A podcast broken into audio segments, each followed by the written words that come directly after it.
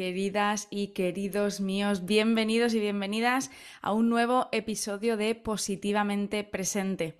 Espero que estéis disfrutando de los primeros días de septiembre y que hayáis conseguido traer un poquito de calma y de paz a estos días que suelen ser un poco ajetreados con las vueltas, ¿no? Al trabajo y a las rutinas. Hoy os traigo un episodio muy, muy, muy especial. Y os voy a ser sincera, lo grabamos en febrero, hace muchos meses.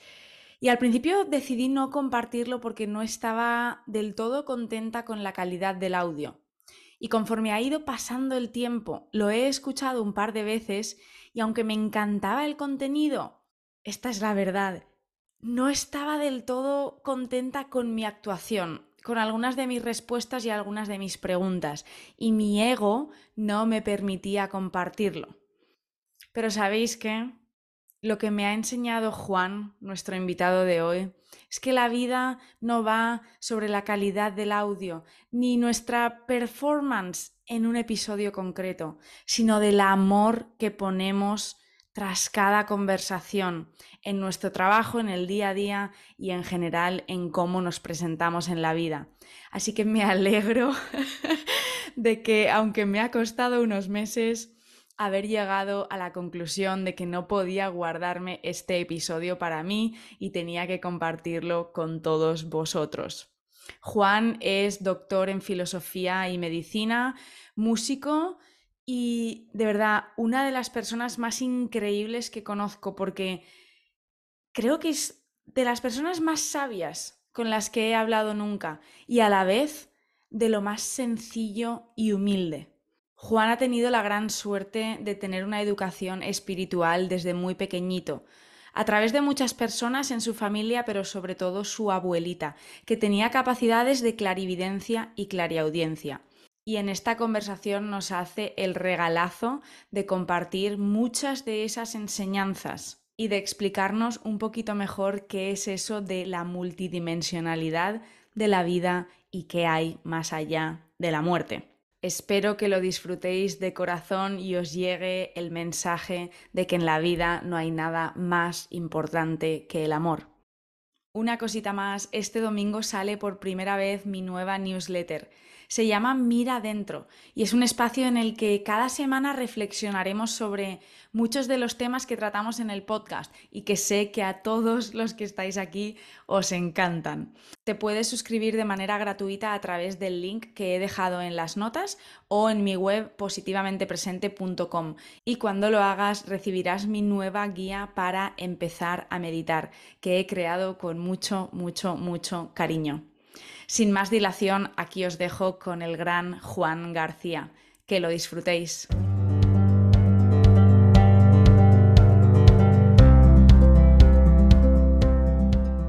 Bueno, Juan, encantadísima de estar aquí contigo otra vez. Gracias por abrirme las puertas de tu casa, que es, la verdad, hago siempre los episodios eh, de manera virtual y es un placer hacerlos en persona y sobre todo contigo. ¿Cómo has estado desde la última vez que nos vimos? Muy bien, hemos tenido cambios de domicilio y eso. Y ahora estoy en, en, otro, pero también yo creo que es bonito, yo estoy a gusto. Sí, sí, sí, es precioso. Siempre me gusta, eh, me gustan mucho las velas y eh, el ambiente porque este es mi estudio. Claro. también meditación y, escucho música, toco, estudio, todo. Entonces, pues bueno. Y tus budas, ¿no? Que nunca faltan. ese es el mío preferido, ese que está así tumbado. Solo mirarlo es una pasada, como eh, de verdad que tanto la vela como las estatuas de Buda o algunas, algunos otros dioses es miras y instantáneamente tiene un impacto ya. Sí, sí, siempre me encantó. ¿eh? ¿Es de India o algo? ¿Lo has no, comprado? no, este no, ah. además es pesado, este está comprado aquí en España. Mm. Y... Pero es una posición de meditación también. Yo nunca la he probado esa. Eh, acuérdate que a veces la postura en sí es ya una meditación. ¿Eh? O sea, nuestra presencia, la postura que tenemos, la actitud, es ya una presencia plena y consciente. Mm. esa es una buena presencia. A veces me doy cuenta cuando estoy en el trabajo que me empiezo a caer en la silla y digo, esto ya es una señal de la energía que estoy poniendo aquí. Bueno, pues vamos a empezar. Vamos con ello. Eh, la idea de este episodio salió a raíz de leer uno de tus libros que escribiste con todas las enseñanzas que te regaló tu abuelita, ¿no? Em, y en particular me apetece mucho tocar el tema de la muerte, porque es uno de esos que hay muchas opiniones enfrentadas y, bueno, desde tu experiencia que cuentas en el libro... Em, bueno, el libro realmente es una transcripción de, enseñanzas, solo la introducción, la introducción que es un poquito larga, esa sí que la Y el epílogo, ¿no? Y el epílogo, las cosas que eso, eso sí que lo escribí yo. Vale, vale, vale. un poquito para... Eh, y yo creo que eso es lo bonito también, ¿no? Porque te pone en contexto. Exacto. Eso es lo que querrás preguntarme. Sí, sí, eso es lo que te quiero preguntar. Lo primero es, tu abuelita tenía unas facultades de clarividencia ¿no? y clariaudiencia que cuando lees en el libro entiendes un poco ¿no? lo que puede querer decir, pero si nunca lo has experimentado en primera persona, eh, yo creo que nos puede ayudar un poco a, ponernos en contexto, que nos expliques mejor en qué consistían estas cualidades. Pues eh, ella desde muy pequeña, pero desde muy pequeña te digo, a lo mejor apenas cuatro o cinco años, eh, manifestó facultades paranormales, hablándolo así con terminología más, más moderna, sorprendentes, de clarividencia, clariaudiencia, sobre todo de clarividencia eh, al principio, desde muy pequeñita. Y ella veía, ella eh, se educó en una zona rural de, de, un pueblo de Valencia y era una familia humilde, católicos, y eso tenía algunas implicaciones en aquella época. Ten en cuenta que ha pasado más de un siglo desde que nació. Y, y, bueno, de cualquier manera, desde muy pequeña veía, al principio, veía cosas que iban a pasar o cosas en el plato de la comida. Era una niña pequeña. Entonces, veía cosas y hasta ella se... Entonces se lo decía a sus padres lo que, las cosas que veía. Al principio creían que estaba enferma. Claro. ¿sabes? y la llevaban al médico. Claro, los médicos pues le daban vitaminas, es que a lo mejor la niña eh, eh, tiene alucinaciones, claro, era lógico. Sus padres estaban muy preocupados e incluso su padre, sobre todo, que tenía mejor una, una, una, educación más tradicional, hmm. tenía miedo de que pensaran que su hija fueron como una bruja, o sea, entre comillas, ¿entiendes? Ella era una niña Está poseída, ¿no? Más normal que normal. Y de hecho veía cosas y entonces ella lo decía inocentemente. Y, y, entonces, desde, desde eso, desde su tierna infancia lo manifestó. Y ella realmente, de todas esas vivencias, fueron parte de su educación, curiosamente. Mm. su educación también fue limitada. Claro. No fue la educación, las posibilidades que tuvimos nosotros. Ya. De hecho, estudió más mayor y hizo enfermería y se hizo matrona, llegó a hacerse matrona y todo. Mm. Pero bueno, de cualquier manera tenía pues la educación de la época, preguerra. ¿eh? Claro. Y, y, y, entonces, pues, en una zona rural, entonces, en, en las mismas vivencias ella recibía una educación. Y sobre todo una educación de una índole ética muy importante. ¿eh? Entonces, eso, pues, eh, claro, fue, era, fue sorprendente. Y los padres al principio, ya te digo, su padre sobre todo, tenían miedos, tenían qué pensaría la gente. Claro. ¿eh? Y al principio no la creían, creían que no estaba bien. ¿eh? Hasta que empezó a tener clarividencias conforme se fue a hacer más mayor de cosas que luego iban sucediendo. Y ahí empezaron a creerle un poco más. ahí es donde de hecho, eh, ella vio un suceso que pasó en su pueblo, un asesinato. Lo, vio antes, lo vio y se lo dijo a su padre. Su padre, bueno, ello fue, eso me lo, me, ella misma me lo contó, ¿eh? ella misma me lo contó y, sus hijas. Y, y, eso su padre se sentó muy mal ¿eh? y, y, luego, a las, a las pocas horas de haberlo visto ella en la mañana, sucedió. Y, entonces aquello sí que fue determinante. A raíz de eso, sus padres ya respetaron las cosas que sucedían, las cosas eh, para ellos, claro, extrañísimas. Claro. Eh, pero siempre lo manifestó de una forma totalmente natural, sencilla, eh, pero así toda la vida, hasta el día que se murió. Entonces, siempre era una manifestación totalmente natural. Mm. nunca se dedicó profesionalmente a, a, la clarividencia y claro, por eso no fue nunca famosa ni nada de todo eso, ni, ni pretendía serlo. Pero sí que tú, eso fue, nutrió un núcleo de enseñanzas que has podido leer y no solo para todas sus amigas del pueblo, que, claro, conforme, claro, ella con sus amigas veía cosas, como tú podrías compartir con tus amigas.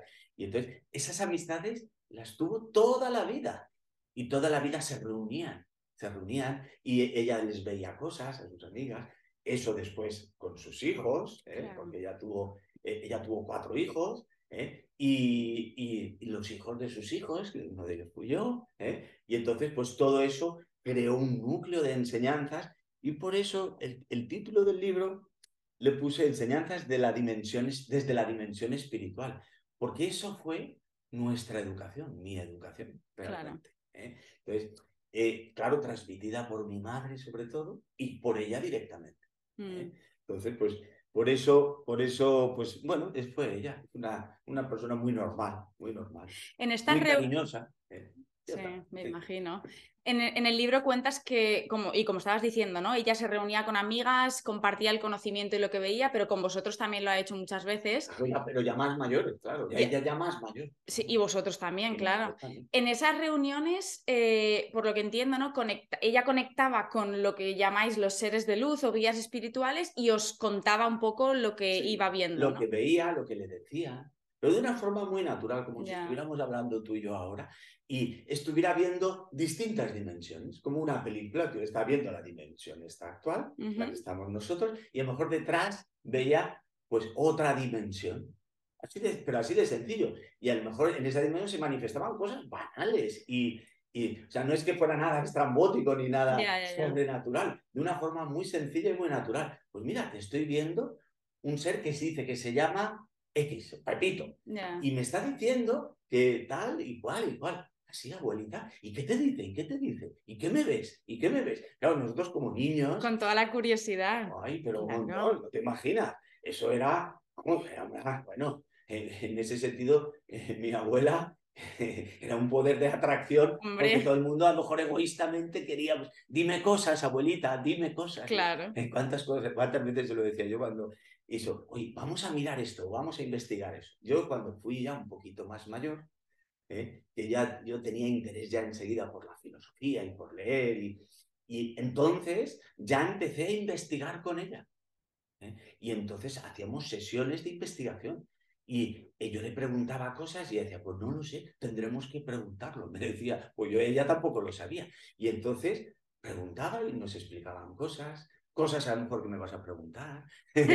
Eh, y, eh, los seres que ella veía, ¿ella podía elegir con quién quería conectar o ella se le aparecían no, Efectivamente, no, era totalmente...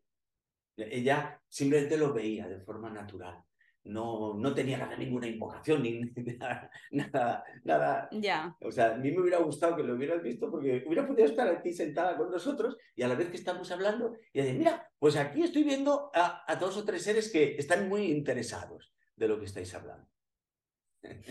Y nos quieren contar que... no, no, efectivamente. Entonces, era una, una, era una conversación que decía yo multidimensional. era, era, era, simpática. El metaverso, pero el de verdad, ¿no? Sí, sí, era una cosa, era realmente increíble. Era, era una cosa realmente increíble. Era tan sencillo y tan natural que era increíble a la vez. ¿eh? Y es que yo creo que esa es un poco la palabra, ¿no? Para describir todos estos temas que como hay tanta falta de evidencia científica y a día de hoy lo que no está basado en ciencia cuesta mucho de creer, hay opiniones muy diversas, ¿no? Con todo lo que has vivido y no solo a nivel personal, ¿no? Y a nivel práctico, sino a nivel estudio, porque tú llevas muchos años de estudio profundo y de investigación, tanto a nivel científico como filosófico, habiendo vivido todo lo que has vivido, em, ¿crees, ¿crees certeramente que hay vida más allá de la muerte o crees simplemente que la muerte es otra etapa dentro de la vida? ¿O cómo lo ves el siguiente paso? Eh, yo siempre he tenido una visión científica porque ha sido mi trabajo además también. Y de hecho, yo me aprovechaba de mi abuela y, y investigábamos y preguntaba, investigaba y preguntaba. Pero yo tenía claro una cosa, independientemente de mi dimensión científica, que no la puedo evitar porque ha sido también mi pasión, eh, tenía claro una vivencia cotidiana. A la, a, la, a la pregunta concreta que me haces, a la luz de lo que vivía desde que era niño, Por supuesto que sí. la vida es multidimensional, es muchísimo más rica de lo que creemos y, y en muchas dimensiones que desconocemos. incluso ella misma veía cosas y no entendía muchas veces y preguntaba y ahí veía yo la riqueza de posibilidades dimensionales que existen. Es curioso, es, bueno, es increíble. Entonces, la pregunta que me haces, yo lo tengo clarísimo. ¿Entiendes? Por, porque así lo vivía. Ya. Así, así lo viví con ella y de una forma directa totalmente. Y después, igual que ella, su padre tuvo pruebas de todo eso, yo también tuve muchas también. Eso te iba a preguntar, ¿tú has tenido en, en, tu propia experiencia, no a través de tu abuelita, visiones, conexión con esas dimensiones? Primero a través de mi abuela. Eh, vivencias de cosas que me iban a pasar, de experiencias que iba a tener. De, o sea, lo, ¿entiendes lo que te quiero sí, decir? Sí, sí, claro. O sea, era continuamente, tenía pruebas. Yo realmente no las necesitaba, no las necesitaba porque como yo lo viví de forma natural desde, desde que era muy joven, pues realmente no las necesitaba, pero se daban, se daban también de forma natural las pruebas. A mí no me llamaba demasiado la atención. ¿eh? Claro, después ya yo de más mayor también fui experimentando cosas y vivencias. Y bueno, y sigo en ello, claro, sigo en ello.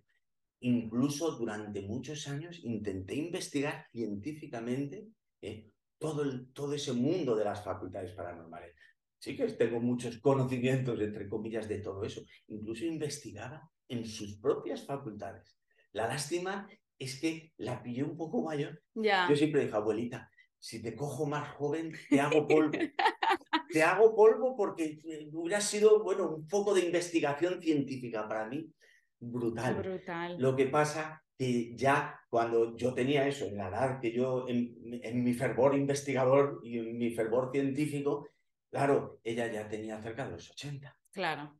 ¿Entiendes? Entonces, claro, sus, sus facultades físicas eh, se cansaba y bueno, y eso, y a veces teníamos sesiones, yo durante años iba todos los veranos con ella y para mí era lo más importante, fue, ha sido lo más importante de mi vida. Y, y, entonces tuve mucho contacto con ella y con todo lo que se manifestaba en ella, ¿entiendes? ¿no? Mm. Entonces, claro, para mí fue de una riqueza, y claro, yo la echo de menos, porque hay tantas cosas que desconozco, hay tantas cosas que se me quedaron, eh, que no pudimos investigar. ¿Cuántos años tenía cuando murió? Pues ella tenía 95, creo recordar. Y hasta el final estuvo... Los tres últimos años, los tres, cuatro últimos años ya apenas hablaba. O sea, desde a partir de los 91, más o menos, eh, tendría que pensarlo bien exactamente, pero yo me acuerdo que durante toda mi residencia en, medicina, eh, no, no, de filosofía, en, durante mi residencia ya tenía, eh, esto te estoy hablando de los 90, de los 90.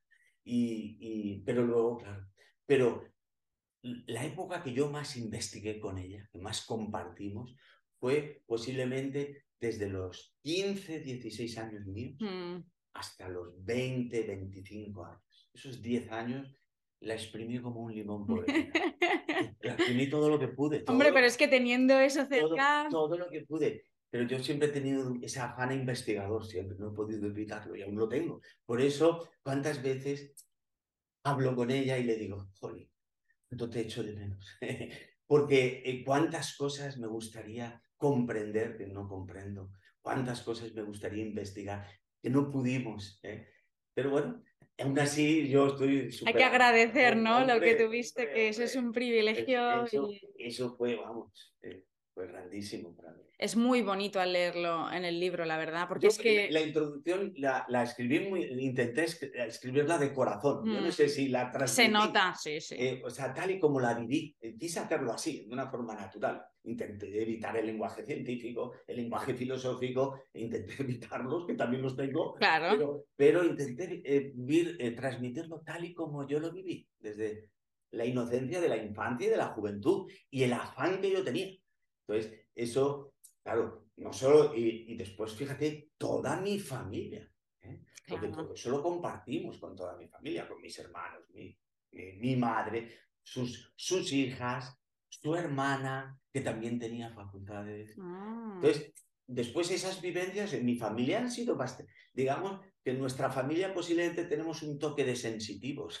Pues yo creo que sí. A, lo mejor heredados de ella, no lo sé, pero te aseguro, yo que he investigado mucho en, en ese terreno, en el terreno de las facultades, que nadie en la familia ha llegado al nivel de facultades que tuvo ella. Las de ella fueron realmente sorprendentes, ¿no? Eh, Es que, y, y yo te lo digo, ahora fíjate, te lo diría como investigador paranormal, que en, en- en su en mi época, bueno, yo me acuerdo que incluso eh, contacté con personas que estudiaban el mundo paranormal, hay siempre limitaciones, siempre limitaciones a nivel científico. No tenemos una metodología científica que podamos incorporar esa multidimensionalidad. No la Claro. tenemos aún. Eh, nos falta aún más investigación a nivel de física de energías, nos falta, o sea, estamos muy verdes. Esa es la realidad. Pero claro, ya desde el punto de vista científico. Pues no, te- no tenemos herramientas metodológicas que podamos incorporar desde un punto de vista científico puro. Yo soy un Claro. apasionado de la filosofía de la ciencia y comprendo las limitaciones que hay. Entonces, sí podemos abordarlo desde el punto de vista filosófico y desde otro punto de vista ético. Mm, Los dos, claro que se pueden abordar. Yo como filósofo te puedo dar mis opiniones ampliamente ¿eh? y pueden gustar o no gustar, pero, pero desde el punto de vista científico tengo mucha limitación porque Claro, no tenemos esas her- herramientas y me encantaría tenerlas. Me encantaría. claro. Te Desde el vista ayudaría. científico, porque yo siempre, yo siempre he creído que la ciencia nos ha ayudado mucho y nos va a ayudar en el futuro. Y la dimensión racional es fundamental en este mundo, de verdad. O sea, yo a veces, por eso muchas veces eh, no hablo muchas veces de todo ello con otros amigos y eso, porque para mí es más importante, fíjate, que, o sea, no sirve de nada hablar de multidimensionalidad cuando no somos capaces de vivir aquí en nuestro presente y no somos capaces de vivir sin matarnos unos a otros, sin pisarnos unos a otros, sin tener esa visión ética. Y de hecho, fíjate que todo, todo, o sea, eso te lo puedo asegurar. Había cosas que yo aprendí porque era un pesado, yo era un pesado. Investigaba y, y tuvieron la gentileza de darme semillitas. Ya. Pero siempre para todas las enseñanzas, lo más importante es la dimensión ética. Por eso, este título que le puse, ese subtítulo, eso lo puse yo, pero basado en todo eso. El fundamento de la vida y la evolución como el movimiento del amor. Esa es la verdadera enseñanza. Nada de multidimensionalidad. A mí me encantaba el aspecto físico, me encantaba el aspecto científico, pero tendré que esperar otra vida. Eso es exactamente lo que te quería preguntar ahora. Vamos a entrar un poco en algunas de las enseñanzas, ¿no? Que eran, eh, bueno, creo que todas son importantes, pero conforme lo he ido leyendo, alguna ha llamado un poquito más la atención que otra. Eh, una de las principales que recoges en el libro es que la luz del amor es lo más grande que podemos sentir y manifestar en la vida, porque posee el germen de la totalidad que Eh. algunos se refieren a eso como Dios, tú lo dices lo desconocido, que me Sí. encanta esto porque obviamente hace referencia a la limitación de Ah, nuestro conocimiento como lo conocemos, ¿no? Pero claro, A mí a veces, Elena, no me gusta utilizar la palabra Dios, porque es como, digo, ¿cómo me puedo atrever yo? ya, Ni siquiera mencionar ese nombre, esa totalidad, cuando, por cuanto más me conozco, cuanto más eh, comprendo, más me doy cuenta de la, mi propia limitación. O sea, lo que nos enseñaba eh, el gran Sócrates, solo sé que no sé nada, ¿no? yo, yo, muchas veces he hablado con Sócrates, eh, en el sentido de decir, joder, ¿cómo, cómo, cómo te entiendo ahora? Conforme me he ido haciendo más mayor, aún me veo más, pero eso tampoco me apena, ojo, me- al revés, me da acicate de decir, "Jolín, ¿cuánto, cuánto puedo trabajar? ¿Y cuánto puedo descubrir? Eso es apasionante, ¿eh? Y tanto. Eso es apasionante. O sea, es como decir, qué verde estoy, pero bueno, tampoco está mal estar verde. Quiere decir que puedo madurar en tantas cosas, ni, en tantas que si- ni siquiera las conozco las que puedo madurar. Exacto, Fíjate. exacto. Y me he pasado la vida a estudiar es, es, un poco, es una paradoja, ¿no? Este hombre se ha pasado la vida estudiando y, y qué poco sabemos, pero sí, para mí, llegar al, al, al, a, esa comprensión de nuestra limitación, pero de la potencialidad de esa frase que acabas de decir, yo creo que, yo, yo creo que ya, yo me estoy acercando a los 60 ya. Yo creo que, no sé si aprenderé algo más, pero yo me doy por satisfecho con eso.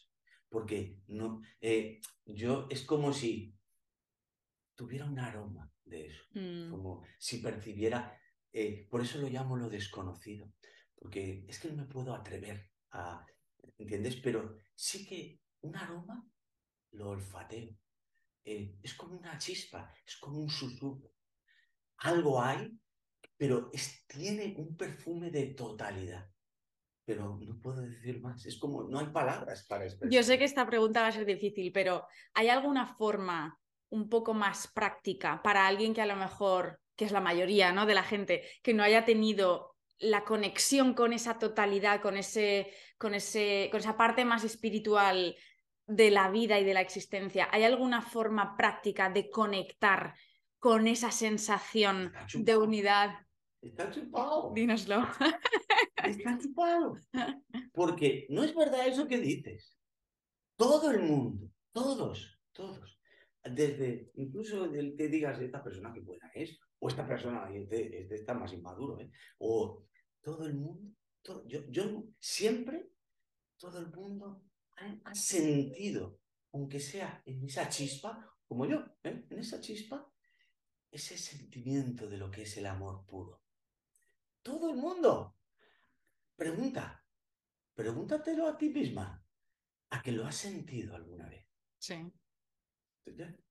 Y en las, en, las, en las cosas más simples de la vida. Ya estamos juntos, ya, ya hemos llegado. Pero es importante, yo creo, esto, el, el, recordar que no hace falta irse a una medium para que te conecte. Es que el vivir totalmente presente y el en las cosas más sencillas de la vida, como un amanecer, como un abrazo a una persona a la que quieres, como estar absolutamente presente, ahí conectas con esa dimensión del amor.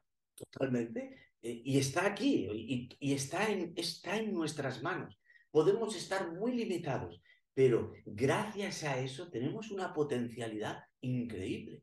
¿eh? Por eso, esa frase que has dicho, por eso, y eso es lo que realmente nos enseñaban. tenéis la posibilidad, siempre y cuando vosotros queráis, ¿eh? que decía mi abuela. Y es así, o sea, porque todos tenemos esa, está en nuestras manos. Y, y, a lo mejor es un aroma solo, es un susurrito, una chispita, pero todo el mundo lo ha vivido. Hasta, yo lo noto hasta en los animales, en las mascotas, en, todo, en, en, en, la naturaleza, en, el orden que hay. Tan increíble y tan desconocido. Porque, claro, yo intento eh, juntar eslabones con una metodología científica y no es tan fácil. Pero sí soy capaz de entrever un orden implicado, ¿eh? que decía David Bohm, un gran físico cuántico, mm. ¿eh? Eh, ese orden implicado, o como decía Immanuel Kant, el filósofo, cuando decía, debe haber un orden detrás de todo este, de este, todo este caos. Tiene que haberlo, porque ese orden está implícito en la naturaleza, en nuestra vida, en cómo funcionamos, nuestro cuerpo humano. Precisamente en la creación de la vida en sí. Hoy, de hecho, que he ido a ver a mi prima que ha tenido un bebé y le estaba diciendo cómo es de maravilloso y de increíble el proceso desde que una vida se crea hasta que tenemos aquí al bebé y todo lo demás y luego el ciclo. Tiene que haber algo. La, la vida es algo indudablemente desconocida, o sea, en su esencia, en su, en su fundamento, en su vitalidad, en sus mecanismos. O sea, claro, si la ves de forma más, más eh, leve, más superficial, claro que la podemos conocer y manifestar y vivirla, pero comprender todos los, los detalles, las sutilezas, la posibilidad de la multidimensionalidad. vida también, la vida es todo. ¿eh? Entonces, madre mía, entonces, el, el, eh, pero tenemos, es como Por eso eh, ese movimiento del amor es como la energía no lo sé, muy seguro, ¿eh? no lo sé muy seguro. Bueno, no sé, tengo seguro, creo que nada. Pero, pero de esto que realmente para mí es lo que más me, me, mueve, eh, eh, es como si fuera el motor que lo engrana, que lo une todo. Por eso el amor es, un, es una gran fuerza de unión. Por el amor nos unimos. ¿eh? Nuestros yo pierden fuerza, se diluyen como un azucarillo. ¿Te acuerdas? Te lo contaba cuando meditamos. Por eso Krishnamurti, cuando decía, al final, la meditación es el movimiento del amor. A mí siempre me encantó eso ¿eh? de Krishnamurti. Y bueno, pues no sé, más preguntas. Tengo muchas, no te preocupes. Lo que te iba a preguntar es... El problema serán las respuestas. Eso es un problema. De todas maneras, acuérdate, la sabiduría está en las preguntas que nos hacemos. A nosotros mismos. O, a tus amigos, que son las mismas que te haces a ti. Eso eh, es. Pero la sabiduría está en esas cuestiones que nos planteamos. Porque las respuestas, a veces creemos tener una respuesta, nos encanta tener certezas, pero esto es muy difícil. Es ¿eh? complicado. Certezas absolutas, no. No, Te quiero preguntar sobre la conocida ley del karma, ¿no? Del, del causa y efecto. ¿Cómo, ¿Cómo la sientes tú? ¿Crees que es importante tener esto presente por el tema de que vamos a seguir el camino hacia adelante. Entonces, es un poco, el, creo que hay una frase del libro que, que, dices, hacer el bien por el mero hecho de hacer el bien. Creo que era una de las enseñanzas también. Porque al final, cuando entendemos esta unidad entre todos y el hecho de que vamos a seguir adelante, ahí es cuando realmente haces el bien por el hecho de hacer el bien, porque sabes que cuando das bien, recibes bien, y es un poco el, el mantener esto, ¿no? Es que fíjate, la ley del karma uno, la ley de causa y efecto, eh, tú lo podrías ver como, esto es una ley egoísta un poco, ¿no? Eh, yo eh, voy a hacer el bien porque quiero recibir el bien. O, no, no, no, voy a hacer el mal porque si no me van a pegar aquí, me voy, a voy a tener un efecto negativo, ¿vale? Eso es una visión muy fragmentaria. Realmente, realmente, la ley de causa y efecto es una ley muy científica. Es una ley que digamos que es el orden implicado, todo está conectado eh, y todo lo que tú siembras, recoges, eh, las leyes, unas se encadenan con otras, hay, hay un orden que lo explica todo. Si tú empujas algo, se va a movilizar algo. Si, ¿entiendes? Digamos que sería, sería un poco, hablando en términos científicos, sería menos azaroso de lo que creemos. Por ejemplo, la, mecánica cuántica nos incrementa esa posibilidad del azar, ¿eh? de la probabilidad. Claro, fíjate que, Albert Einstein, él de eso le, le, chirriaba. Por eso la frase de Dios no juega a los dados. Hay un orden en todo esto. Tiene que haber una explicación de las cosas. ¿Por qué se produce esto? ¿Por qué se produce aquello? También lo decía así Kant. ¿eh? Mm. Pero, pero fíjate, eso es desde nuestra mente limitada, desde nuestra mente que fragmentamos, que queremos tener respuestas, conceptos, eh, necesitamos, ¿eh? y nos ayuda también. Pero cuando hablamos del bien como totalidad, cuando hablamos de ese movimiento del amor, ya no hay un yo, ya no hay un yo que valora, si hago el bien, recibiré el bien si hago el mal, hoy no, no, no, no voy a hacerlo, que si no me va a venir un, efecto negativo. Ahí ya no hay un yo. Por eso en, en la dimensión de la totalidad ya no aparece esto. Ya, eh, esta pregunta ya no tiene sentido. ¿Entiendes? Desde luego, ya tiene sentido porque ya no hay un yo. Entonces, el bien como tal es un fin en sí mismo. De la otra manera, el bien es una herramienta, un mm. medio para alcanzar un resultado. Queremos ser, queremos ser felices en el futuro. No, y entonces queremos encadenar situaciones que nos vayan a beneficiar.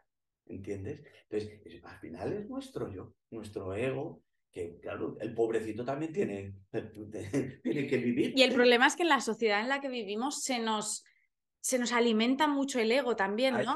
Eh, consigue este trabajo, esta seguridad, este título y claro, al final... separados y fragmentados. Eso es. ¿Qué podemos hacer? cada uno de nosotros de forma de, la forma más sencilla, ¿no? En nuestro día a día. Esa es la pregunta que me has hecho antes. Pero eh, quiero que me digas. Vivir ese, vivir ese amor. ¿Cómo? Haciéndolo y viviéndolo. ¿Será fácil la cosa? Explica, explícanos la diferencia entre el amor romántico y el amor del, que estamos hablando aquí, que también llega un poco a ese nivel de conciencia, que creo que es lo que falta mucho comentar en este tipo de conversaciones. y, es un atrevimiento ¿eh? hablar sobre el amor, pero, pero yo creo que el amor es una energía, es una fuerza, es una fuerza de unión. Y da igual dónde se manifieste, en el amor romántico, en el amor materno-filial o paterno-filial, en el amor de los amigos, en el amor a la vida, a la naturaleza, a los animales. ¿eh? Al final, eh, su manifestación puede ser variopinta, de distintos colores, mm. ¿eh? pero siempre hay una pureza del amor como unión, ya sea romántico con tu pareja o con tus hijos o con el desconocido o yo con mis pacientes o con tu mascota, tus animales, o siempre. Entonces, no hay diferencia. El amor se manifiesta en todo, en el romanticismo, en todo. Entonces, lo que pasa es que no lo... No, vivimos la parte fragmentaria del amor. Le ponemos apellido siempre al amor. Le ponemos. Etiquetas. Y, yo creo que la clave está en buscar el, el, el núcleo ¿entiendes? No, no el apellido, ese pequeño núcleo puro que todos también hemos vivido. ¿eh? Por ejemplo, en el amor romántico. Yo me acuerdo cuando vi a, mi, a mi mujer la primera vez, para mí fue un flechazo. Yo no la conocía de nada. Y, y, eh, sientes una unión, una... Bueno, es algo, aún me acuerdo. y, y lo recuerdo. Y a veces la veo y sigo viendo esa imagen, la primera vez, ¿entiendes? Entonces, eso no es amor puro, para mí eso es lo más puro que, de lo más puro que he, podido vivir, ¿eh? porque en ese momento mi yo se ha diluido completamente, es que ni lo piensas, eres el otro, ¿entiendes? Entonces, claro que es el amor romántico, es que esto es muy importante porque a veces, y, conforme, por un lado, obviamente la meditación y, los temas un poco más a lo mejor esotéricos, ¿no? Espirituales, se están haciendo más populares, que es maravilloso porque estas conversaciones se están teniendo mucho más. Pero un problema de, de todo esto que está sucediendo es que se está se está materializando mucho y se está trayendo mucho ego, ¿no? Y ahí es donde entra el ego espiritual y entonces nos está confundiendo porque nos creemos que tenemos que ser muy meditadores y muy espirituales y al final se nos olvida que la realidad del amor, que es la verdadera meditación, está en todos lados y en las cosas más sencillas y en casa. Ahí está, ahí está, eso es, eso es. Yo por eso los talleres que hago de meditación, tú lo sabes, Elena. Eh, realmente la, para mí el núcleo esencial de la meditación es, como decía el movimiento del amor. Entonces yo llamo la meditación del corazón. Yo muchas veces cuando nos reunimos y hago los hacemos los talleres, realmente compartimos, pero no hay, no, no, no, no hay que alcanzar nada. No hay que llegar a ser un gran meditador profesional, ni, ni uno se lo coloca en una tarima y el otro, no hay un maestro, ni hay un discípulo. ¿eh?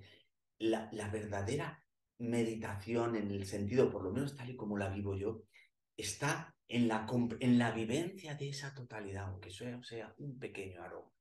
Y eso es lo que yo me atrevo a ponerle la palabra amor. Pero no sé mucho más de todo ello. Si me preguntas más, no sé. No lo sé. Ni, sabría decirte palabras. Pero sí, yo lo he vivido. Y tú también, Elena. Todos lo hemos vivido. Entonces. Y lo vivimos a menudo. Se vive en el día a día. Pero ¿por qué buscamos fuera? ¿Por qué buscamos allá adelante cuando lo tenemos delante de nosotros? En lo pequeño, en las sutilezas, en el, el día a día, en nuestras relaciones. en la naturaleza. En la naturaleza. Entonces, es, es ahí es el, el, el, caldo de cultivo de lo que es la meditación. Eh, ahí es el caldo de cultivo de, de la vivencia en, esa sencillez.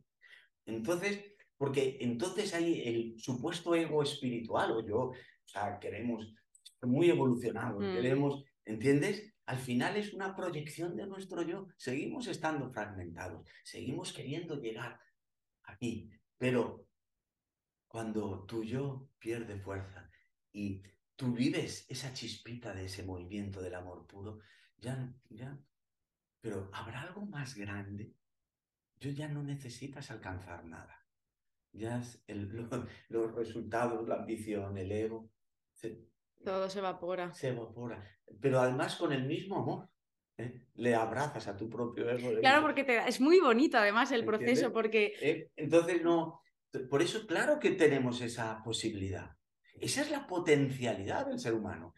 Eso es lo que realmente hará que nos transformemos. Eso es lo que hará que posiblemente no vivamos en un mundo tan triste como el que vivimos. Mm. Fíjate el telediario. Ahí lo tienes. Un mundo tan bonito. Fíjate aquí la playa, el mar. Eh, vivimos en un mundo realmente precioso. Y a veces lo estropeamos. Mm. Porque podríamos estar, en vez de aquí, estar ahora en Ucrania o en sitios muy pobres. Aquí no es bonito. Ya. No es bonito. Entonces, pero tenemos esa posibilidad. Entonces, eh, por eso las enseñanzas siempre están dirigidas a eso al movimiento del amor, aunque sea lo pequeño. ¿eh? Tiene tal potencialidad que como una chispa, no sé, para mí yo no he encontrado una energía más grande. Hmm. Nunca. Y no la puedo ni medir, claro, eso no se puede. ¿eh? Yo, yo lo siento como un Es, es como decía eh, un filósofo zen, un silencio atronado. Hmm. Esto lo decía nada este es en el libro de Abrir la mano del pensamiento. también, también se comenta, ¿eh? pero eh, un silencio que es realmente atronador. Yo lo siento igual. Una chispa es un verdadero incendio. un susurro que eh, la cabeza se te se expansiona que como no, no hay medida, ya no hay límites. No hay, es como si el espacio y el tiempo se diluyera, desapareciera todo. y eso lo, lo, podemos vivir todos. Tenemos esa posibilidad en, ese, en, esos, en lo que acabas de decir, en lo pequeño. Pero, claro, tenemos que vivir en esa conciencia, no en la otra, en la otra de aspirar, de, de, que no, no, es que sea negativa, es, si yo lo comprendo, yo a mí yo le perdono, yo le perdono, porque el pobre hace lo que puede, pero él, claro, él aspira. Yo quiero tener la casa un poquito más grande. Hay que me, quepan todos los libros en, el estudio que me quiero hacer ahora. Y usted me quepa todo. Pues claro, tengo que trabajar más, tengo que, ¿entiendes? Claro, es lícito y, está bien. Y está bien sobre todo si lo haces con amor. Mm. ¿Eh? Todo, hasta lo más limitado que creamos, puede estar impregnado de eso. Entonces, lo que creemos limitado ya no lo es tanto. ¿Entendéis? O sea, eh, eh, la limitación indudablemente está en nosotros, eso es natural. ¿eh? Pero es, es, una cosa curiosa, tenemos limitación y potencialidad. es una paradoja incluso. Sí, sí. Pero es increíble. Entonces, hay que comprenderse primero. Tu limitación es muy importante. Es que no venimos arriba enseguida. Nos venimos. Es que es inevitable. Yo soy el primero. Me vengo arriba y digo, oye, quieto, quieto, ¿dónde vas? Pero hay que comprender tu limitación pero también aprovechar esa potencialidad que podemos tener. Entonces, esa mezcla de comprender la limitación que te da una humildad natural, es que no hay remedio, mm. no hay más remedio, pero esa potencialidad, entonces yo creo que es la, la fusión ideal para el crecimiento, para, las, para la unión. Una de las enseñanzas que comentáis, bueno, que, recibisteis ¿no? en, estas, en estas reuniones es que con el privilegio nos viene la responsabilidad. Y esto creo que es súper importante, hablando ahora, como has dicho, ¿no? que estamos en, tenemos el privilegio de vivir la vida que estamos viviendo, de poder realmente sentir el amor y trabajar hacia esto, no tener que preocuparnos por comer, lo, lo más básico, ¿no? Em, obviamente, este privilegio viene con la responsabilidad de hacer el trabajo interno, de ese autoconocimiento que has comentado, pero muchas veces en el trabajo de, de conocernos a nosotros mismos, nos encontramos con situaciones en las que podemos confundir lo que es el autoconocimiento con el cultivar el ego. Y totalmente. ¿Cómo y claro, una de las enseñanzas además que comentáis es el dedicarte más a los demás, el dar un poquito más desde el amor. Y a mí la pregunta que me surge al leer esto, porque pues yo soy un ejemplo vivo de esto, ¿no? De yo me, me apasionan estos temas, pero trabajo en el mundo startup, que es una locura el ritmo al que vamos, vivo en Londres, viajo mogollón, tengo este proyecto con el pod no me da la vida. Entonces, no me da la vida, entre comillas, porque sí que me da la vida, ¿no? Pero, ¿qué cosas podemos hacer teniendo en cuenta el ritmo al que vivimos? Que obviamente es nuestra responsabilidad bajar un poquito el ritmo también, ¿no? Pero, ¿qué cosas podemos hacer para dar un poquito más a los demás en el día a día? Yo creo que no te preocupes, vendrá todo por añadidura, vendrá. Eh, es, como el río, la vida se abre camino, no necesita.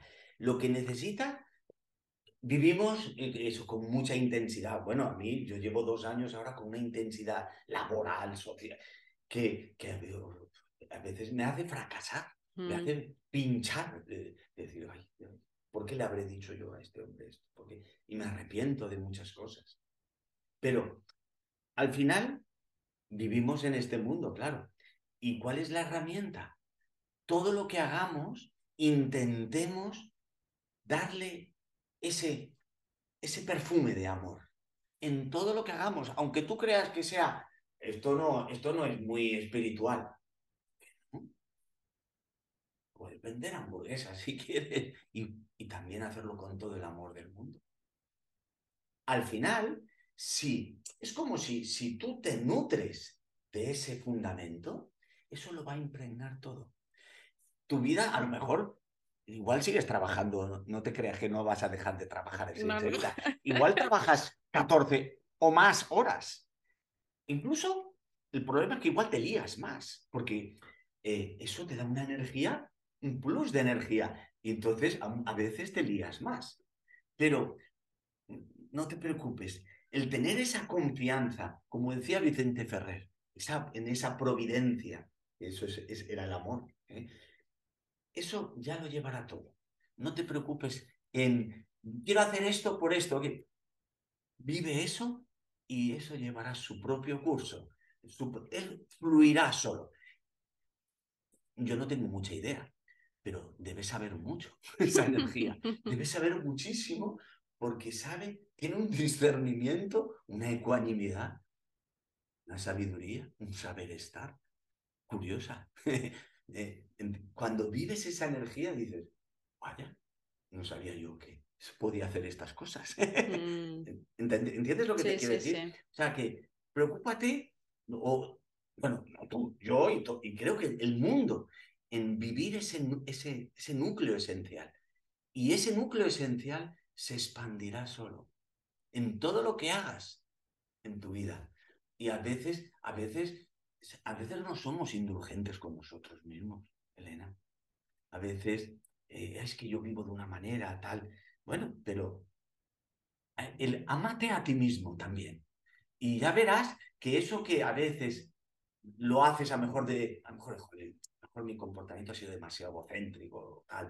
Ya verás como sin tú darte cuenta, esa fuerza del amor te va a llevar sola. Mm sin tú darte cuenta, sin tú incorporar nada. El yo, acuérdate, que pierde fuerza.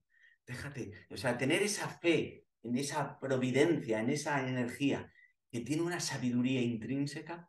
Por eso muchas veces se junta la palabra luz de inteligencia y amor. ¿eh? Por eso Krishnamurti equiparaba esa inteligencia, entre comillas, superior, ese orden increíble con el amor parece que eh, son palabras, pero parece que se manifiestan lo mismo. Parece como, como muchas veces eh, mi abuela decía, que la luz y el amor estén contigo. Mm. Casi los unificaba.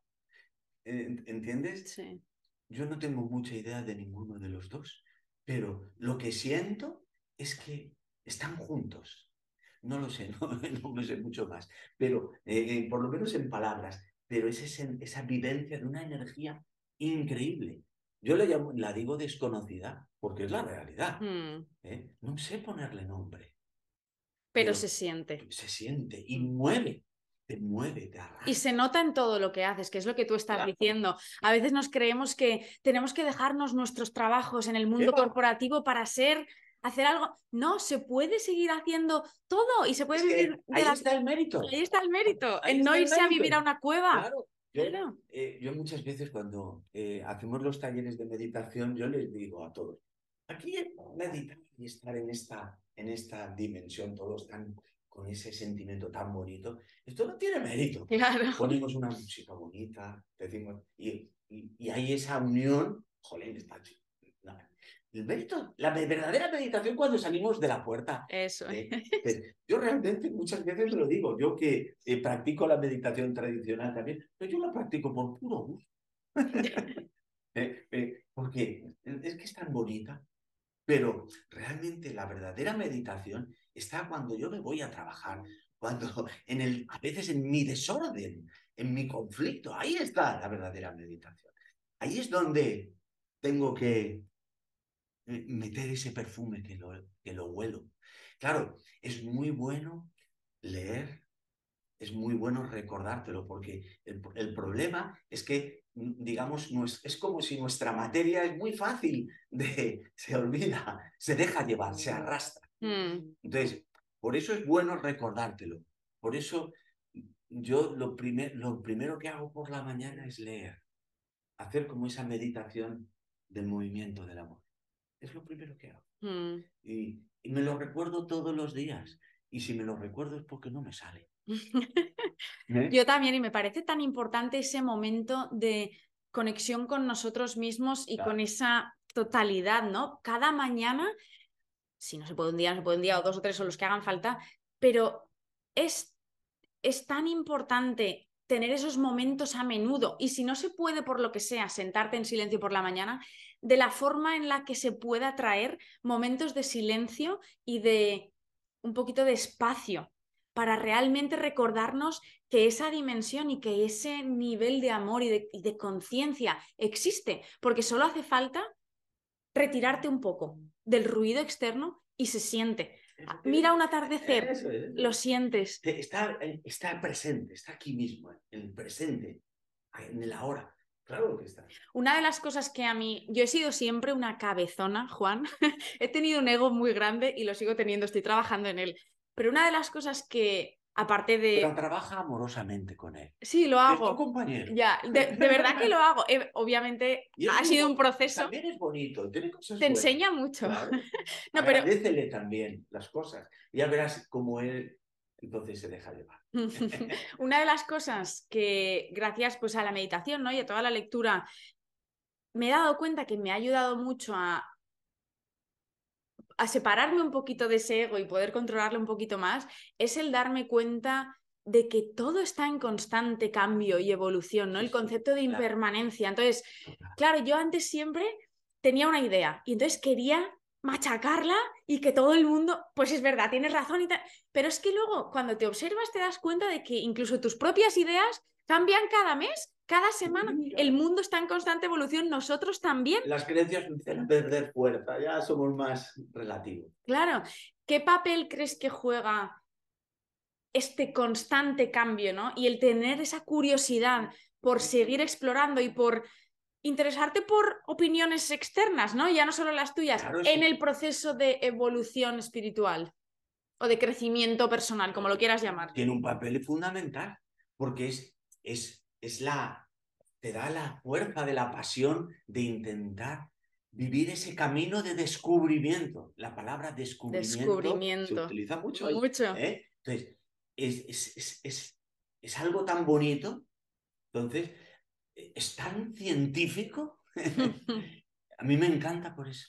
Ahí, en, esa, en esa palabra se unen todos mis, eh, mis pequeños yo, el científico, el filosófico, el, el emocional, ¿eh? el familiar, ahí se unen todos, porque todos eh, se nutren de ese. Entonces, por eso el camino del descubrimiento lo, lo vivimos cuando te das cuenta de esa impermanencia, ese fluir continuo de lo que es la vida. No sabemos a lo mejor lo que es la vida, pero sí que podemos darnos cuenta que todo está en continuo movimiento. Hay que ser una gran inteligencia eh, cuántica para eso. ¿eh? Y otra cosa, te vean, eh, tú fíjate, es que te quería decir una cosa para que te dieras cuenta de lo que habíamos hablado. Habíamos empezado hablando de las facultades paranormales. Me estoy dando cuenta. Estaba pensando en el título del episodio y digo, ya no, ya no me pasa. Tú tenías mucho interés de preguntarme sobre las facultades para lo cual me parece muy normal, porque a mí me pasaba lo mismo. Pero tú fíjate, fíjate lo que ha pasado. Empezamos por ahí y tú fíjate que en el libro se hablan de facultades paranormales escasamente al principio y luego hemos utilizado una palabra en un momento dado que se llama amor. Y fíjate cómo nos ha arrastrado mm, de forma natural, nosotros no lo hemos provocado, hemos sido arrastrados a que nuestra conversación, sí, vale, es muy interesante la multidimensionalidad, pero al final, eh, vale, es que eh, eh, las facultades de mi abuela eh, eran las que eran, y pero el núcleo de esas enseñanzas eran, vale, está ahí, pero lo importante es que viváis eso para transformaros y transformar este mundo. Entonces, tú fíjate cómo eso nos ha arrastrado a los dos y ya se te había olvidado preguntarme cosas de las facultades paranormales. ¿Entiendes lo que te quiero decir? Sí, claro que ¿Eh? sí. A claro eso me pasa continuamente. Entonces, por eso eh, esa, esa fuerza eh, hay que vivirla continuamente. ¿eh? Y te va, eh, te va a ayudar en todo. Te va, te va. Entonces te va a hacer fluir con todo. Con todo lo más pequeño, lo que creas tú que es más banal, más. qué poca importancia tiene eso. Pues a lo mejor puede ser increíblemente bonito. Mm. Solo si, se, si está nutrido de esa fuerza. Claro que sí, claro que sí. bueno, pues ahora me has recordado el tema de la muerte y te voy a hacer una pregunta. Una... Nunca es un problema, siempre es un regalo. Eh, en el libro dices que el día que se fue tu abuelita fue obviamente muy doloroso, eh, pero te dejó un regalo que es presentarte al maestro del amor, ¿no? Cuéntanos un poco más sobre este ser. ¿Y todavía está contigo? Eh, hombre, yo, yo puedo, poco, puedo contaros sobre eso porque sé muy poco. Pero eh, eh, desde que yo, desde que era jovencito, mi, mi, mi abuela me veía seres que me enseñaban, me aconsejaban. ¿eh? Y entonces cuando ella vivía, directamente me decían las cosas. Pues debes hacer esto estudiar aquello. Me, aconsejaban a veces en cosas muy, incluso que uno puede considerar banales, que yo no las consideraba nada banales, claro, porque yeah. teníamos mucho interés. Y, y, siempre sentía, siempre sentía como la fuerza de, de, de, dos seres, sobre todo. Uno muy cercano, muy familiar, ¿eh? que, que, a través de, de mi abuela pues eh, se manifestaba, y lo conocí, claro. ¿eh? Y otro era, yo no lo, no lo llamaba ser, o sea, era esa fuerza, esta, ese susurro, ese susurro, esa chispa eh, está conmigo desde que soy muy jovencito. Y entonces, eh, una vez mi abuela vio un ser que eh, su nombre era el maestro del amor. Él se llamaba así, así mismo. Así se hizo nombrar. Y entonces, por eso me decía que por eso lo sentía en mi interior. Y y, esto fue hace muchos años. Y la cosa ha seguido igual. Sigo sintiendo, pero sigo sin ver.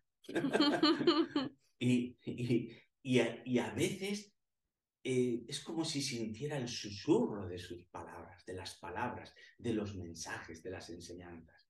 Yo muchas veces, eso a veces lo, lo, he dicho, me paso media vida hablando con los muertos.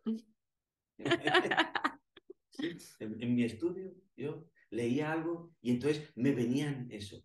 Y entonces, para mí fue un regalo, sí, porque le puse nombre a...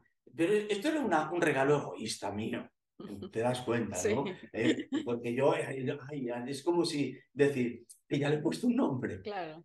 Creo que ni lo tiene, ni lo tiene. pero es, ese sentimiento lo he seguido teniendo y cada vez más.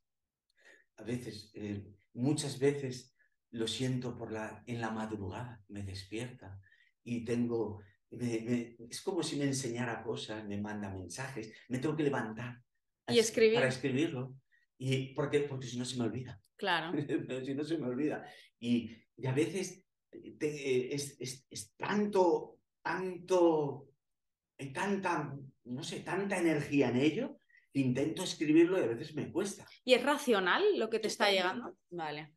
Eso es una de las cosas que, bueno, yo creo que por eso me conocían, a lo mejor era por eso. ¿eh?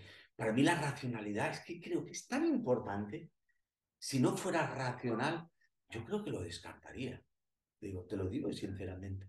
Pero siempre, siempre he vivido esa racionalidad, ese orden desde, desde que era jovencito con mi abuela, lo vivía y veía que ellos fomentaban esa racionalidad en mí.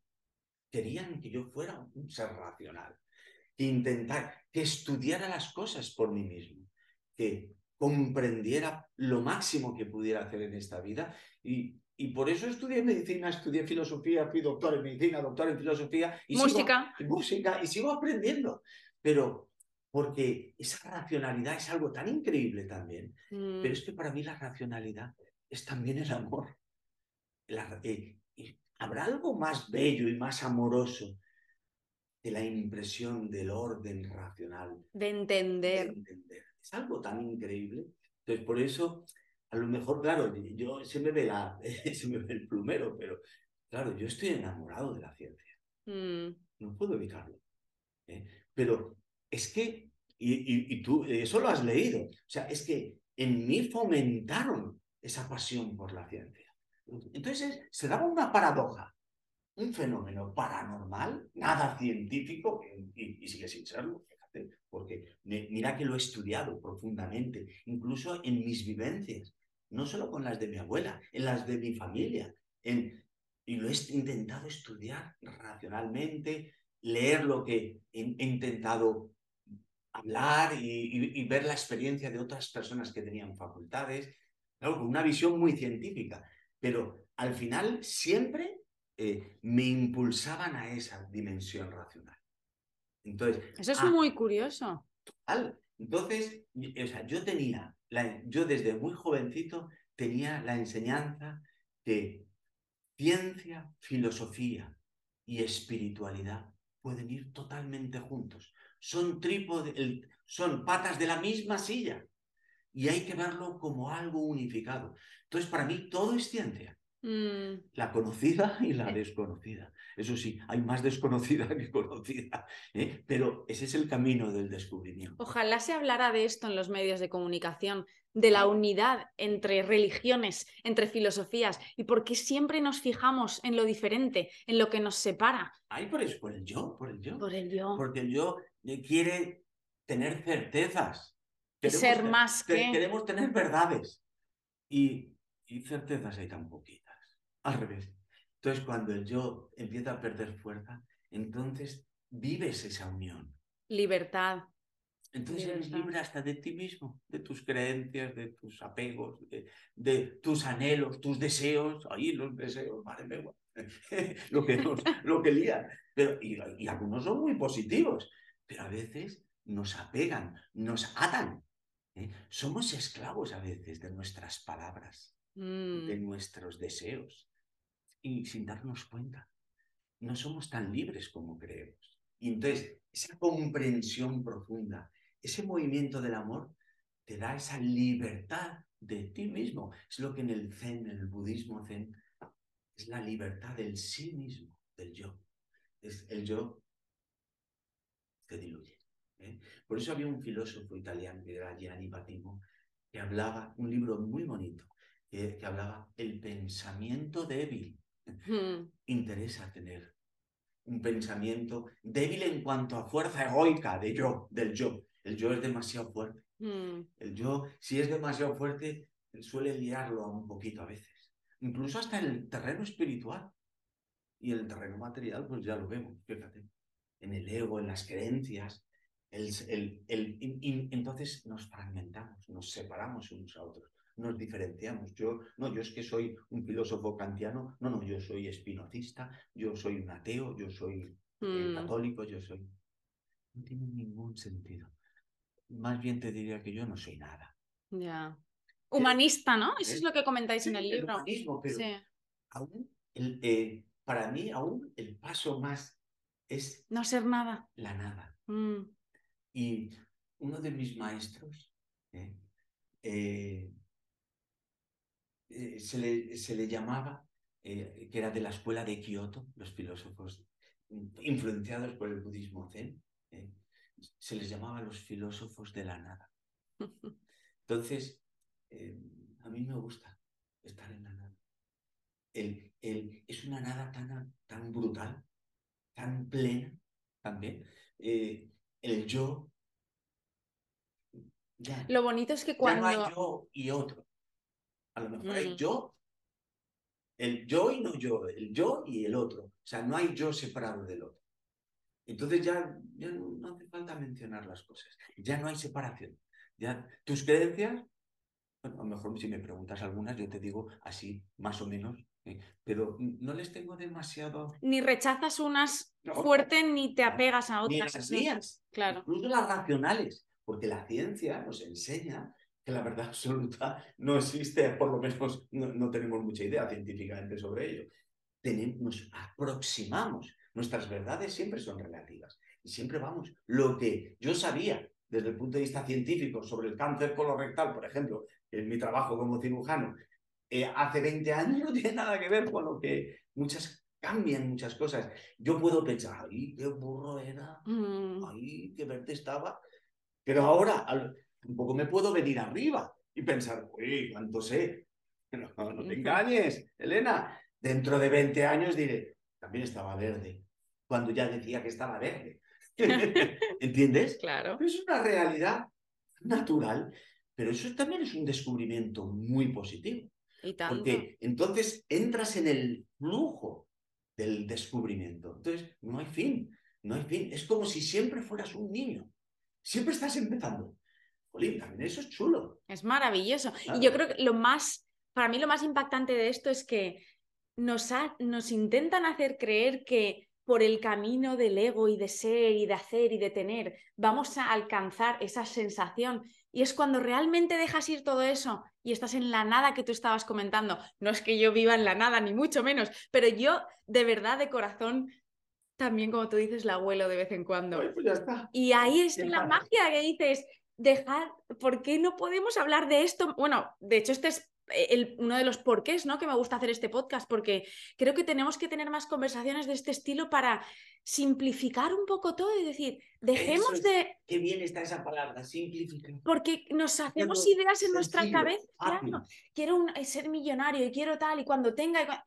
Ya lo tienes todo eso, ya lo tienes. Quítate todo el ruido, desnúdate. Cuando llegas a casa, yo siempre me lo imagino así llegas de la ciudad, edificios, luces, y te metes en el metro y llegas a casa y te quitas toda la ropa y te sientas en silencio. Eso, esa es la verdadera ¿Te. El, texto de Krishnamurti cuando habla sobre la meditación como movimiento del amor, eh, eso de que hay que desnudarse y tirarse a la piscina y no saber si va a haber agua o no va a haber. o sea, es en, en esa desnudez está la gran potencialidad. O sea, que a lo mejor el trabajo, más que de crecer y de ponernos, y a lo mejor es de crecer, a lo mejor tendríamos que hacernos más niños, a lo mm. mejor tendríamos que deconstruir más que construir, y a lo mejor en esa deconstrucción, la, la obra que fluye sola, mm. de forma natural y espontánea, es más sabia. A lo mejor esa supuesta construcción, a lo mejor sale mejor. Indudablemente, por ahora, en el otro camino de la construcción del ser espiritual, lo espiritual, material, no nos ha ido demasiado bien al ser humano. Yo creo que hay que resetear, o sea, el desnudarse es el resetear. y, y, creo que hay que resetear todos los días. Mm. Porque tenemos tan impregnado el hábito ese del, del, del crecimiento, del, lo tenemos tan impregnado que, nos arrastra de forma fragmentaria. Mm. ¿eh? Yo muchas veces, a veces, con esto de la economía, los economistas yo a veces los veo muy pesados, siempre quieren crecer económicamente. vamos a crecer económicamente un 2%. Por un 2%. Bueno, pues no pasaría nada si nos quedamos como estamos, no lo sé. Eh, ¿Entiendes? Eso en economía pasa mucho. Puedes leer. es la realidad empresarial, solo es crecimiento. yo tampoco. No mucho porque no me he dedicado nunca, pero, pero incluso a veces en la ciencia, en, lo que en mi trabajo, también eh, queremos siempre crecer. Y, es que es tan lícito y tan natural, pero hay veces que ese afán a veces nos puede ser también limitado. ¿eh? Mm. Entonces, por eso la, la deconstrucción y construcción tiene que ir junto todo. hay que limpiar mucho el, sitio donde pisas. Pero yo creo que es eso, muchas veces, yo, yo, lo siento así, no sé si es la realidad o no. Ah, tenemos la limitación también aplica a lo que podemos influenciar, pero hay una cosa que siempre podemos influenciar y es nosotros mismos. Entonces, ¿Qué podemos hacer para cambiar el mundo? Pues no podemos ir y cambiar todos los sistemas y todos los gobiernos, pero podemos trabajarnos a nosotros mismos y eso en sí ya va a crear porque nosotros somos el mundo. somos el mundo, entonces eh, lo que tú vives, lo que tú haces tiene consecuencias más grandes de las que nos creemos. Claro. Y, y, y, ya es faena, ¿eh? Mm, las horas que vivimos y será por tiempo. Por eso eso, tú no te preocupes que, que muchas veces, ¿sabes que vivimos? y no tenemos tiempo tenemos tiempo. Pues, Solo tenemos tiempo, ¿no? Sí, acuérdate, tienes, tienes ocho horas trabajando, luego te vas a, con tu familia, tal, y hacemos actividades. Todo eso son, es vida todo. Claro. E, es que es, e, es vivir la vida de verdad. ¿eh? Por eso, por eso en, el, en, el, en el budismo zen, por ejemplo, las prácticas de meditación, o se entiende la meditación como un despertar a la vida. Yo a veces cuando lo digo en los talleres dirán, joder, ¿para qué, no sé para qué va a apuntar este taller? este hombre me está diciendo, despertar la vida, eso ya estoy, ya sé que ya estoy vivo, ya lo sé. Bueno, pues a lo mejor no estamos tan vivos como creemos. Nuestra vida es demasiado construida, es demasiado imaginaria, demasiado proyectada. A lo mejor tenemos demasiadas representaciones y nos, nos perdemos a lo mejor la vida real la realidad de los hechos. Entonces vivimos demasiado imaginariamente. ¿No había eso, el mundo de Wally, -E, ¿te acuerdas? O el mundo de... O sea, vivimos demasiado imaginariamente. Mm. Proyectamos nuestros deseos. Entonces, vivimos mucho en el pasado y en el futuro.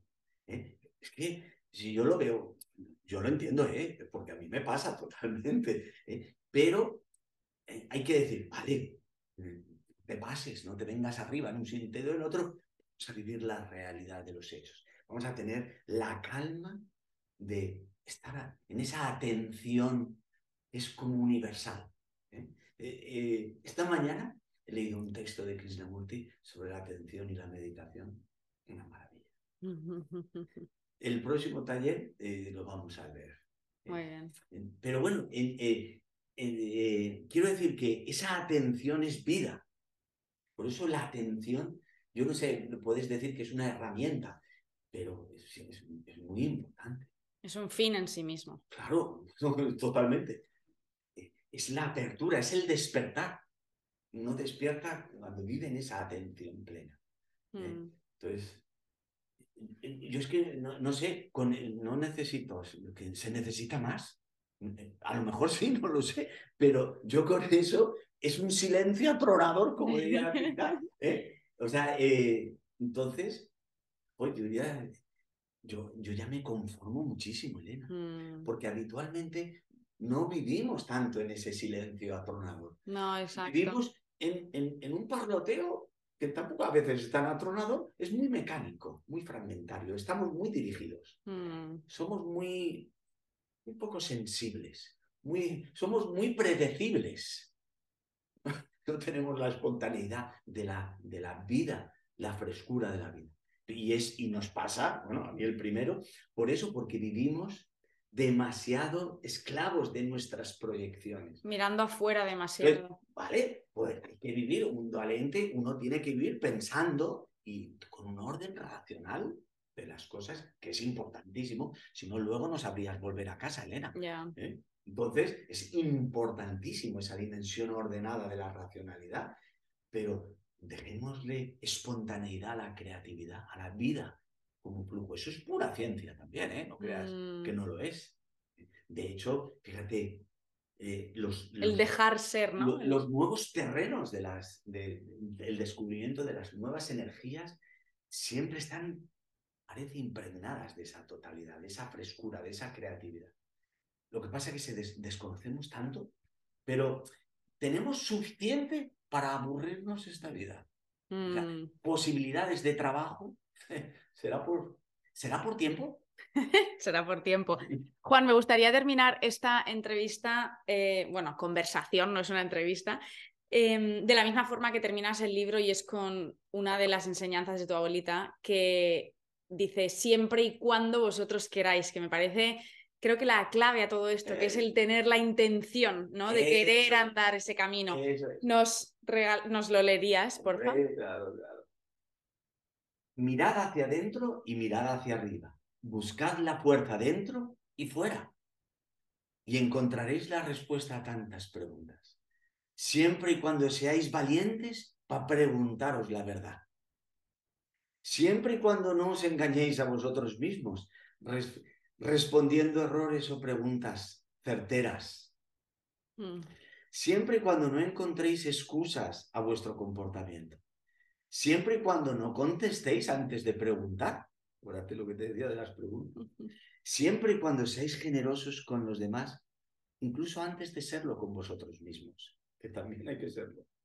Siempre y cuando el amor esté en vuestro corazón y no sea la envidia, el rencor, el odio lo que permanezca en vuestras vidas.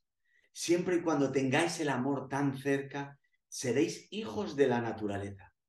Bonito es eso. Encontraréis los caminos y llegaréis a alguna parte. No nos está diciendo. No a dónde. ¿Eh? ¿Ves? No sabes. Ahí está el, perfume de la nada. Posiblemente al sitio que queráis llegar. Pero fíjate, posiblemente al sitio que queráis llegar que buscáis e intentáis descubrir, aunque a menudo cerráis los ojos, bajáis la cabeza y la escondéis. Siempre y cuando os deis cuenta que podéis encontrar el camino que os lleve a la sabiduría. Siempre y cuando vosotros queráis. Hasta siempre. es, increíble. Es maravilloso. Es increíble. Bueno, pues estas eran palabras de ella. ¿De tu abuelita? Claro. Ah. Esa enseñanza es de ella directamente. No de ningún ser así, de, una persona sencilla como mm. ella. ¿eh? Fíjate, para mí es muy importante. ¿eh? Yo, ya me la he quedado conmigo. Me, recuerdo todos los días. Eso es lo que intento, recordármela todos los días. Porque eh, soy tronquito y se me olvidan las cosas. ¿Eh? Pero es así. Entonces, eh, hay, que, hay que ser generoso y, y, ser indulgente, pero bueno, tampoco hay que ser holgazán. Vale, pues ya sabes, a, trabajar. ¿eh? Entonces, por eso a mí siempre me han, me han estimulado a entender el trabajo como una bendición. Entonces, por eso también me enseñaron que la medicina para mí era una un, trabajo sagrado para mí, porque me ha enseñado y me ha ayudado mucho. Mm. Intentando ayudar, he comprendido esa chispita del amor. Chispita, ¿eh? No, no, entendáis más, porque solo es una chispita, pero para mí es suficiente. Ya no aspiro a más, de verdad. A lo mejor cuando me muera y me vaya a otras dimensiones, no sé, de, a ver qué descubriremos. ¿Te acuerdas lo que, si lees el diálogo socrático, ¿eh? que lo escribió Platón, ¿eh? ese lo leí yo muy jovencito. Y, y, cuando le dan la cicuta, le condenan a muerte y le dan, tienen, dicen que tiene que tomar la cicuta y, y se va a morir. Y entonces sus discípulos el mismo Platón va y dice, bueno, hemos arreglado para que te podamos salvar y tú podrías emigrar. Ah, eh, le arreglan una huida.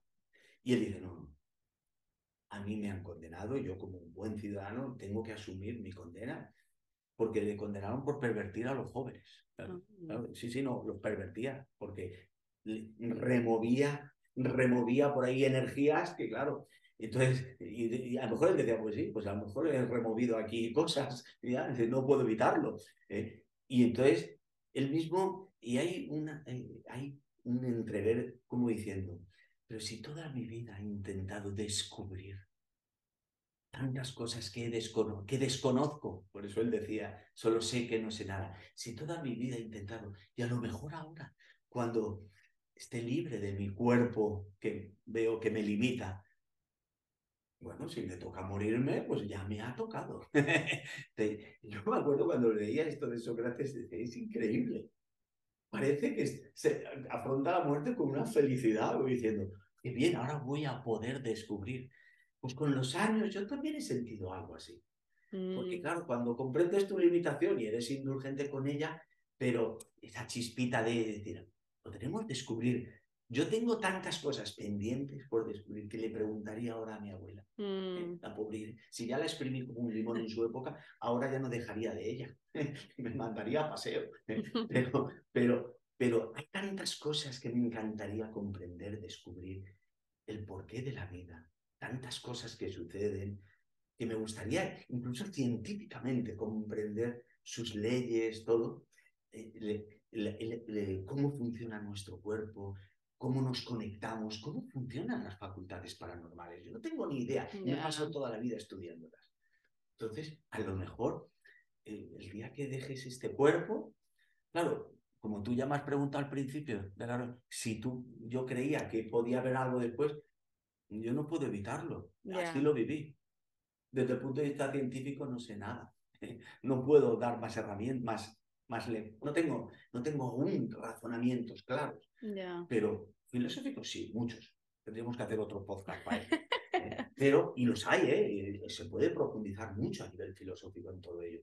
Hay muchas tradiciones filosóficas que han profundizado en ello, no creas que no. ¿eh? O sea, que esto que, nos ha pasado a nosotros, no somos Obvio. Primeros, ¿eh? que, así hay miles de años detrás de historia. ¿eh? Entonces, quiero decir que, claro, una de las cosas que, que le puedo dar las gracias es que te abre a una multidimensionalidad, a, darte cuenta que, vale, pues seremos pequeñitos y estaremos limitados, pero posibilidades tenemos. E incluso ahora y a lo mejor en el futuro. Bueno, yo fíjate, ahí a lo mejor, yo ahí hasta me atrevería a decir, seguro que en el futuro. Ya. Cuando sea, ¿me entiendes? Entonces, eso, hombre, también te ayuda. Ayuda a afrontar los problemas, a seguir con pasión, ¿no? E ilusión. ilusión, esa es la palabra. Ilusión, tener ilusión por decir, bueno, pues me, cambiaré de traje y, y seguiré trabajando. Y a seguir trabajando, eso es. Ahí no realmente tú sigues en la brecha, descubriendo. Porque tú imagínate, a lo mejor cuando nos muramos pasamos a otra dimensión. ¿Y si hay más dimensiones? Porque yo lo que intuyo es que hay una multidimensionalidad.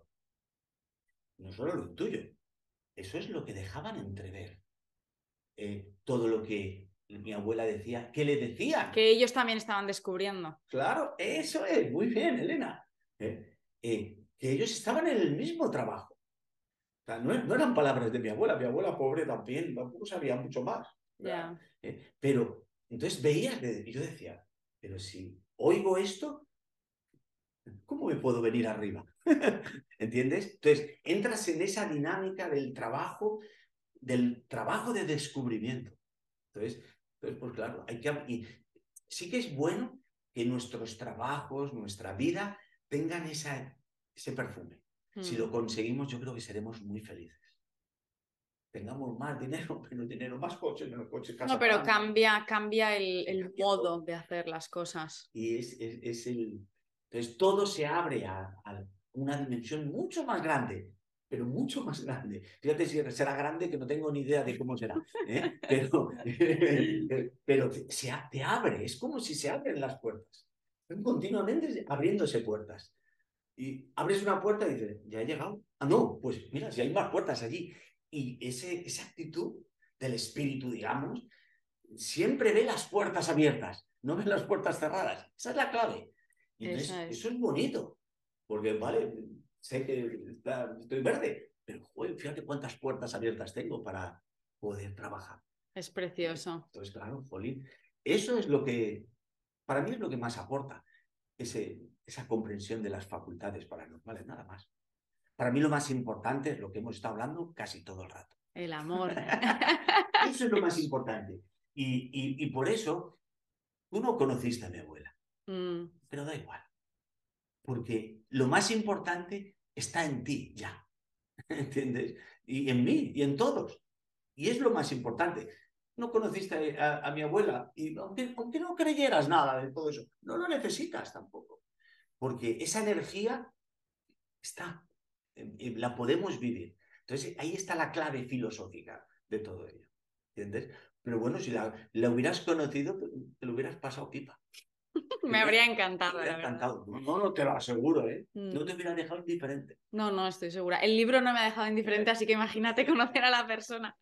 Bueno, Juan, lo vamos a dejar aquí porque si no tú y yo podemos seguir hablando por horas. Ya lo sé, ya, pero de corazón, como siempre, gracias por, por la sencillez y la naturalidad, porque creo que. Bueno, pero que, que hace, claro, pero es que hace eh, poder tener estas conversaciones tan bonitas pues muy agradable que no te tienes sentado enfrente a alguien que te está utilizando todos los términos y eh, queriendo posicionar, no es nada eso, no es nada eso. y eso, claro. Este no, se puede. Muchísimas gracias de corazón y espero poder volver a hacerlo otra vez. Sí, claro. Pasamos un rato magnífico. Gracias, Juan. a ti, Elena.